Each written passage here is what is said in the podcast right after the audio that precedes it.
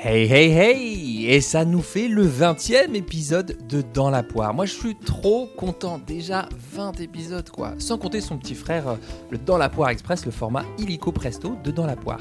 Énorme gratitude à vous pour votre écoute et votre présence aussi énergique qu'énergétique. Ça nous fait 20 épisodes, presque 10 heures d'écoute, soit un bon petit Paris-Nice avec une belle pause déjeuner, 507 heures de montage en soirée ou pendant la nuit, 1080 idées pour vous surprendre encore et toujours, une troisième place déjà atteinte dans ma catégorie, environ 400 notes 5 étoiles et plus de 85 avis sur Apple Podcast. D'ailleurs, bah, les deux sont liés, donc plus vous laissez d'avis, plus vous permettez à d'autres personnes de connaître dans la poire. Donc vous gênez pas, c'est gratuit, ça prend deux minutes grand maximum.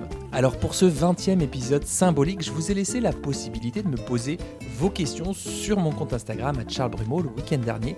Charge à moi de vous répondre. Et donc, une transition, pourquoi faire?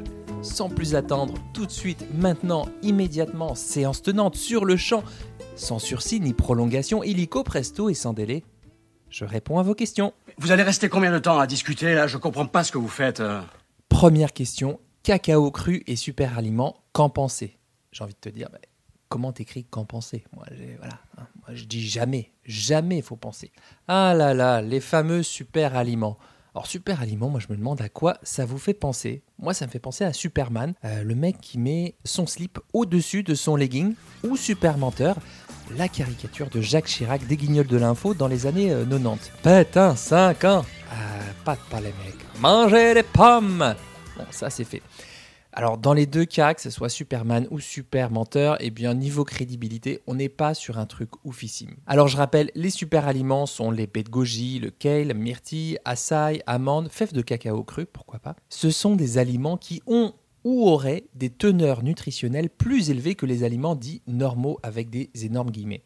Une fois qu'on a dit ça, il faut savoir que le terme super aliment, bah, c'est un terme marketing qui n'a aucune définition officielle qui a été créée de toutes pièces au début des années euh, 2000 aux États-Unis. On les appelait les superfoods. Et l'industrie des boissons et des aliments s'est dit Hey, Superman a des super pouvoirs, mais pourquoi on mettrait pas super devant les aliments pour les vendre super cher? Bon, bah, marrez-vous, mais figurez-vous que ça a bien marché. En fait, je crois que c'est plutôt la philosophie du concept qui me dérange. Oui, effectivement, certains ont des teneurs très importantes en telle ou telle vitamine, minéraux ou antioxydants. Ok, je le conteste pas. Mais quand on met le mot super, ça réactive quelque chose d'assez ancré chez vous, c'est le côté pilule miracle. Et que ce soit pour la question du poids ou pour la santé, sachez qu'il n'existe pas d'aliment miracle. Ça fait pas plaisir à entendre, ça envoie pas du rêve, mais justement, moi je suis pas là pour vous vendre du rêve, mais plutôt pour stimuler votre curiosité, votre esprit critique. Si je prends l'exemple de l'ail par exemple, c'est un super aliment qui peut être local, cardioprotecteur, effet sympa pour la santé, surtout l'ail cru, fraîchement coupé, bio bien sûr. Mais les études qui ont mis en avant les bienfaits de l'ail ont souvent été réalisées à partir d'extraits d'ail. Donc concrètement, l'ail a des propriétés bénéfiques pour la santé, très bien, mais il faudra en manger des quantités très importantes pour avoir un effet significatif. Donc manger de l'ail cru, bio, ok, fraîchement coupé, super, mais pensez pas non plus régler tous vos problèmes cardiovasculaires avec une gousse d'ail par jour. Puis en plus le côté super, ça veut dire que les autres ne le sont pas. Ce qui est faux, tous sont super, aucun ne sont super. Au niveau de l'empreinte carbone, bon, on peut en parler quand même. Ils viennent souvent de l'autre bout du monde, Chine, Amérique latine souvent, parfois d'origine inconnue, ce qui peut poser euh, des problèmes de traçabilité en ce qui concerne les modes de culture, mais aussi pour notre sécurité alimentaire, surtout pour euh, ceux qu'on trouve euh, sur Internet. Ensuite, ils ont un coût financier. hein. Quand on parle beaucoup de détox, bah là, on parle pas mal de la détox du portefeuille. hein. Ils sont vendus assez cher au kilo, donc ils sont pas forcément accessibles à toutes les bourses. Et puis, même s'ils peuvent apporter du boulot aux populations locales, eh bien, les super aliments sont aussi la cause de déforestation dans les pays producteurs. On l'a vu de manière spectaculaire au Mexique juste en moins de 10 ans, puisque les avocatiers en culture intensive ont remplacé des hectares de pain mexicain. Hashtag guerre de cartel. Voilà, le but c'était pas de vous culpabiliser, mais de vous dire qu'ils sont pas neutres pour la nature. Et la nature, ben, c'est la vie, c'est la source du vivant. On fait partie de cette nature. Nous sommes, nous, l'espèce humaine, une parmi les autres espèces qui partageons cet espace de nature. Donc, note pour tout de suite et peut-être pas pour plus tard, en prendre soin de cette nature. En plus, il existe des alternatives locales qui ont franchement rien à envier à certains super aliments. Par exemple, on a en France des baies noires, des baies noires et rouges à forte teneur en vitamine C, nettement plus antioxydantes que les baies de goji. On a aussi des fruits rouges comme les myrtilles, les framboises, il suffit juste d'attendre la bonne saison, donc là c'est une question de patience. Et puis le chouquel, franchement c'est juste un chou dont on a vanté les mérites à Los Angeles, mais croyez-moi à Los Angeles, eh ben on a des crucifères qui font super bien le taf, des brocolis, des choux de Bruxelles qui passent crème comme je vous l'ai dit souvent, avec de la poudre d'amande, de l'huile d'olive et du sel de Guérande, c'est top. Et puis pour remplacer la baie d'Açaï, qui pousse essentiellement en forêt amazonienne, eh bien on peut se tourner vers nos cerises noires, nos fraises eh bien bientôt ça sera la saison, voire nos raisins. Et pour les graines de chia, eh bien la graine de lin est nettement plus locale et parfois plus intéressante sur le plan nutritionnel. Voilà, voilà. Et puis pour euh, terminer, sachez qu'aujourd'hui les frontières sont un peu plus floues. Écoutez, moi, ma grand-mère disait quand, euh, quand c'est flou, c'est qu'il y a un loup. Euh, réchauffement climatique oblige, puisqu'il existe des filières de quinoa en Anjou, de la baie de goji dans le Gard et dans l'Oise, et même des graines de chia en Occitanie, près de Montauban. Donc renseignez-vous sur les origines, vous aurez peut-être de belles surprises. Même si je vous donne une petite indication, c'est souvent plus cher quand c'est local, en tout cas aujourd'hui, vu les proportions dans lesquelles elles sont produites.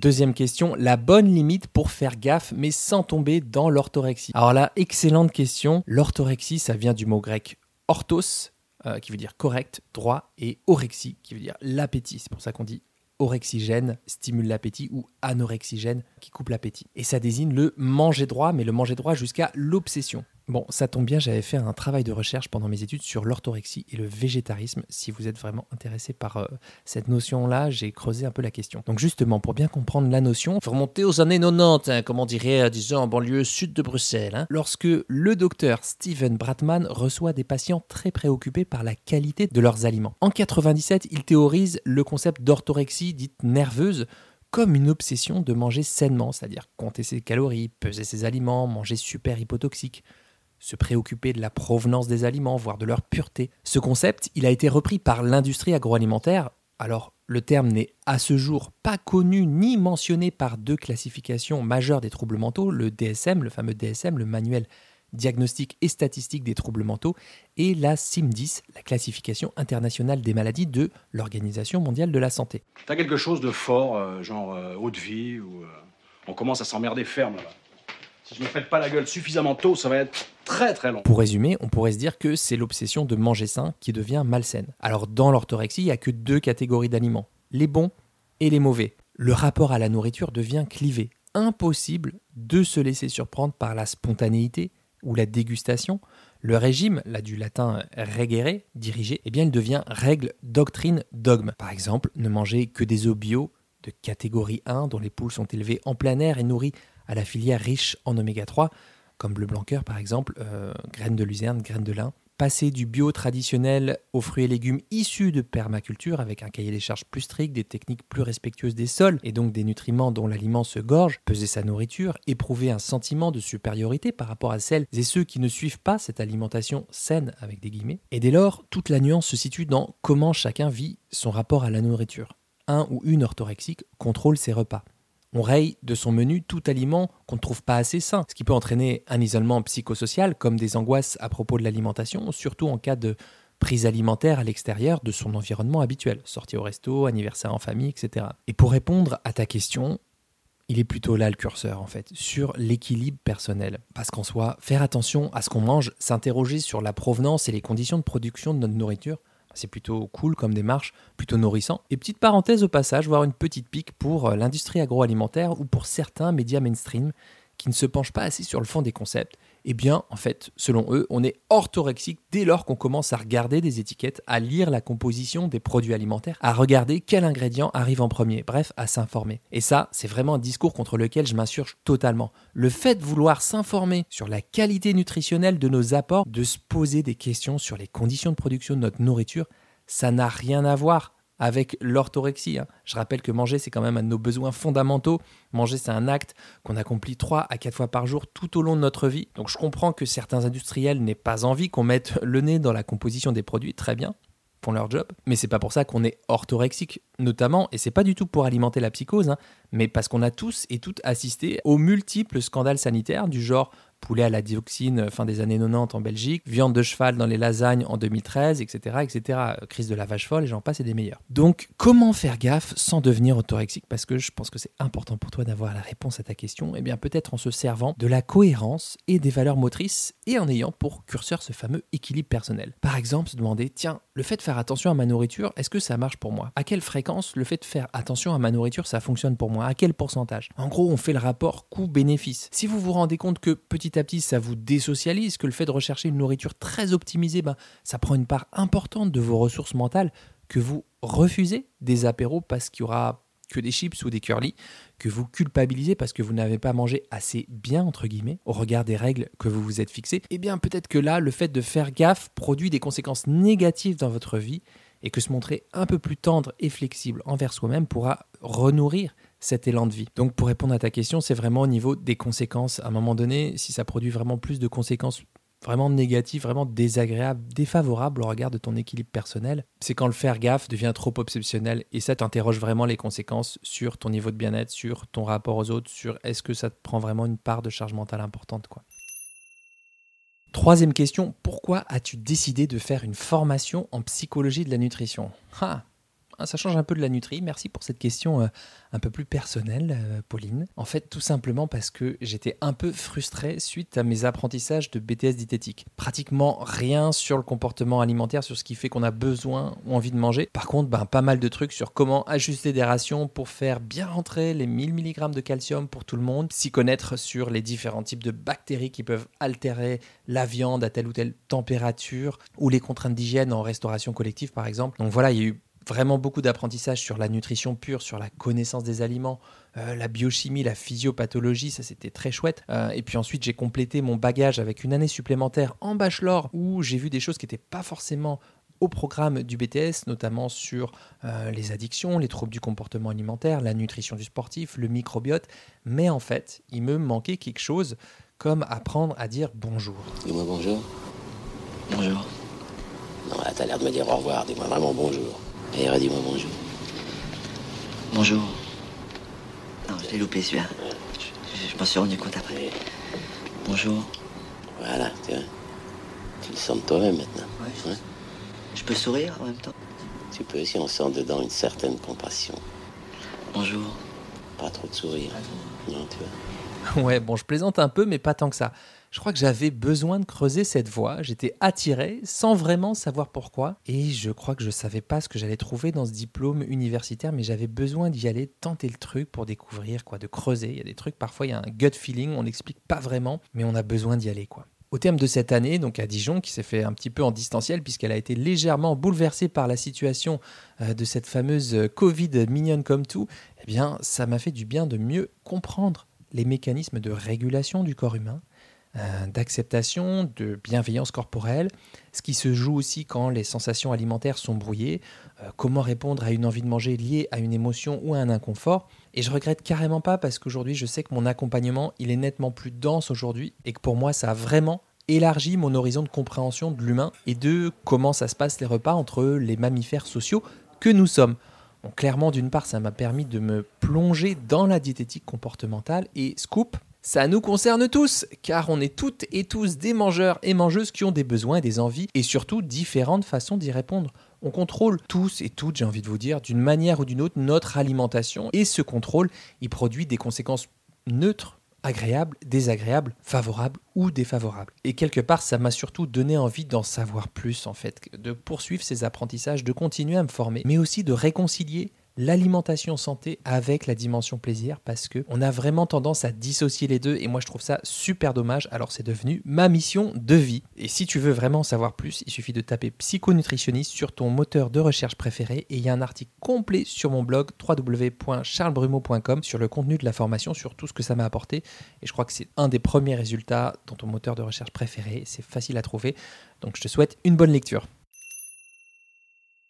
Quatrième question, adapter son alimentation au sport, à l'effort sportif. Bon, bah là c'est une question très très large, mais c'est chouette que tu poses la question et vous êtes nombreux et nombreuses à m'envoyer des directs messages par Instagram pour que je fasse vraiment un podcast sur euh, la nutrition du sportif. Et ça va arriver, c'est sûr, il faut juste me laisser un peu de temps pour m'organiser, hein, vous êtes chou. Alors adapter son alimentation au sport, bah, ça dépend effectivement de l'intensité du sport, de la durée de la pratique, des objectifs que tu as effectivement. Mais on peut retenir déjà quelques grands principes. Euh, déjà qu'il y a un temps de digestion important avant une pratique sportive. Je t'explique pourquoi.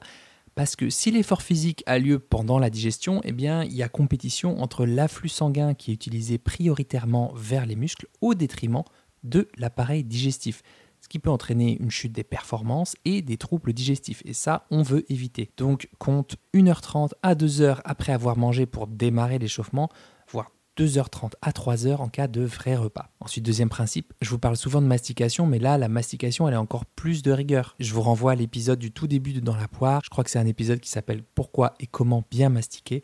Ben, en fait, là, avaler son petit-déj parce qu'on n'a pas le temps avant de s'entraîner, on obtient une expérience sportive qui est nettement dégradée digestion alourdie, baisse des performances, assimilation en plus pas terrible, petit coup de fatigue en plus après. Puis en plus, point de vue gustatif, on a un plaisir furtif qui est avalé direct. Je trouve ça un petit peu dommage. Donc qu'est-ce qu'on fait? On ralentit. On mange peut-être euh, peu si on n'a pas beaucoup de temps, mais on mange efficace. On pose sa fourchette ou sa cuillère entre deux bouchées. On finit ce qu'on a en bouche avant de continuer à se nourrir. Troisième principe, eh ben, que c'est chouette de miser sur des aliments plutôt assimilables sans trop de travail digestif. Par exemple, les aliments assez gras du genre avocat, friture, beignet, plat en sauce, eh ben, on va plutôt les placer à distance de l'effort sportif, tout comme les aliments trop fibreux comme les légumes comme les légumes, comme les légumes à goût fort comme les choux, le chou rouge, chou vert, chou fleur, etc. Les poivrons, la rhubarbe, le fenouil, l'oignon, les artichauts, idem pour l'ananas, la figue, la rhubarbe. Tout ça parce que pour les aliments gras, en tout cas, ça va ralentir la vidange gastrique, c'est la vidange de l'estomac. Or, ce qu'on cherche avant l'effort, c'est une digestion courte et efficace pour que l'afflux sanguin aille prioritairement aux muscles plutôt que vers l'appareil digestif. Donc on mise sur des aliments plutôt assimilables, par exemple des petites crêpes euh, sucrées au citron avec euh, des parts de cake aux fruits secs, des pains d'épices, euh, de la semoule fine au lait de votre choix par exemple, euh, si l'entraînement est en début de journée. Après l'effort, on dit que le combo glucides-protéines animales est plutôt bien assimilé. Donc je donne toujours l'exemple du poisson blanc avec du riz et un petit peu de légumes cuits, hein, les fibres un petit peu plus douces que les crudités par exemple. Ça c'est chouette si la muqueuse intestinale était bien malmenée par du sport intense. Maintenant, si ton activité était moyennement intense et que tu pouvais totalement euh, parler pendant euh, la demi-heure d'activité, ben, une alimentation équilibrée suffira. Pas besoin de mettre en place des trucs de dingue. Voilà, je préfère pas trop rentrer dans les détails parce que le carburant, il dépend pas mal des filières énergétiques sollicitées par l'effort. Si c'est du cardio long, de l'endurance, de la force, du renforcement musculaire, je te renvoie soit à ma série de vidéos IGTV, donc sur Instagram TV, sur le compte de la chaîne de sport Néoness euh, officiel, je pense que c'est comme ça, Néoness officiel sur Instagram, ou sinon carrément tu vas sur YouTube et tu tapes Néoclasse by Néoness. Néoclasse c'est Néo donc comme Néo, et classe sans E, by Neoness. Et tu trouveras là plein de vidéos que j'ai tournées avec Yann Lemeur, qui est expert en sciences du sport et qui sont vraiment bien faites, qualité professionnelle, etc. Et pour le podcast, tout ce que je peux te promettre, c'est que oui, je ferai un épisode dédié à la nutrition du sportif. Il sera bien complet, je te promets. Et j'essaierai aussi de trouver, et j'essaierai de trouver aussi un invité au top pour en parler. Ensuite, autre question. Est-il vrai qu'il ne faut pas manger de viande le soir? Ah, bonne question ça. En fait, vous avez toujours des bonnes questions. Là, ça sert à rien que je dise, vous avez toujours des bonnes questions, vous êtes trop chou. En fait, on disait surtout ça pour la viande rouge parce qu'elle était plus grasse, plus longue et difficile à digérer et que donc elle pouvait perturber l'endormissement. C'est pour ça qu'on disait qu'il fallait pas en manger le soir. Aujourd'hui, c'est un peu la même doxa, mais le fondement a un petit peu changé. C'est encore lié au sommeil, mais pour d'autres raisons. Alors, en fait, c'est plutôt adapté de consommer des protéines animales le matin parce qu'elles favorisent la production de dopamine, qui est un neurotransmetteur à l'origine de l'éveil et de la motivation. Donc c'est plutôt normal qu'on en consomme en début de journée, sauf si vous êtes bien sûr travailleur de nuit. En effet, notre organisme a plutôt besoin le soir de produire un autre neurotransmetteur, la sérotonine, qui est impliqué dans l'apaisement et dans la régulation du sommeil. Or, cette sérotonine, ça me fait penser à Yann Moix. Or, et que dit Lévinas Or, que nous dit Bergson? Que le rire est le plaquage de la mécanique sur du vivant et qu'il se rend invisible à lui-même en devenant visible à tout le monde. Prenons un exemple. Vous allez voir, c'est très drôle. Or, cette sérotonine est synthétisée à partir du tryptophane, un acide aminé que l'on trouve dans les protéines d'origine végétale, légumineuses, donc euh, lentilles, pois chiches, fèves par exemple, euh, soja, euh, dans le riz complet, la banane, les amandes, les graines de tournesol, le chocolat, et on en trouve aussi dans les viandes et les volailles. Mais le petit souci, c'est que les protéines animales contiennent, elles, des acides aminés qui vont entrer en compétition avec le tryptophane. Donc, il sera moins bien assimilé, il va donc moins passer ce qu'on appelle la barrière hémato-encéphalique, il va moins passer dans le cerveau et donc moins produire de sérotonine. Donc au final, on va avoir un endormissement qui sera moins facilité. Voilà pourquoi on dit qu'il ne faut pas manger de viande le soir, mais je voudrais pas vous rajouter une énième règle de plus. Et dans la poire, il n'est pas là pour ça. La mission de ce podcast, c'est plutôt que vous vous occupiez de votre assiette sans forcément vous en préoccuper. Voilà, ça fait pas mal d'infos tout ça, mine de rien, cette FAQ, c'est pas mal d'infos euh, à digérer, prenez le temps. En tout cas, que vous soyez d'accord ou non avec tout ce qui a été dit, ben, je serais ravi d'en discuter avec vous sur les réseaux sociaux, sur mon compte Instagram ou sur YouTube à Charles Brumeau. N'hésitez pas à partager le podcast autour de vous, vous êtes au top. Bon appétit de vivre et à très très vite pour un nouvel épisode de Dans la poire. Si vous avez appris au moins une chose, une seule chose dans cet épisode, le meilleur moyen pour soutenir mon travail et m'aider à faire connaître dans la poire, c'est de le partager.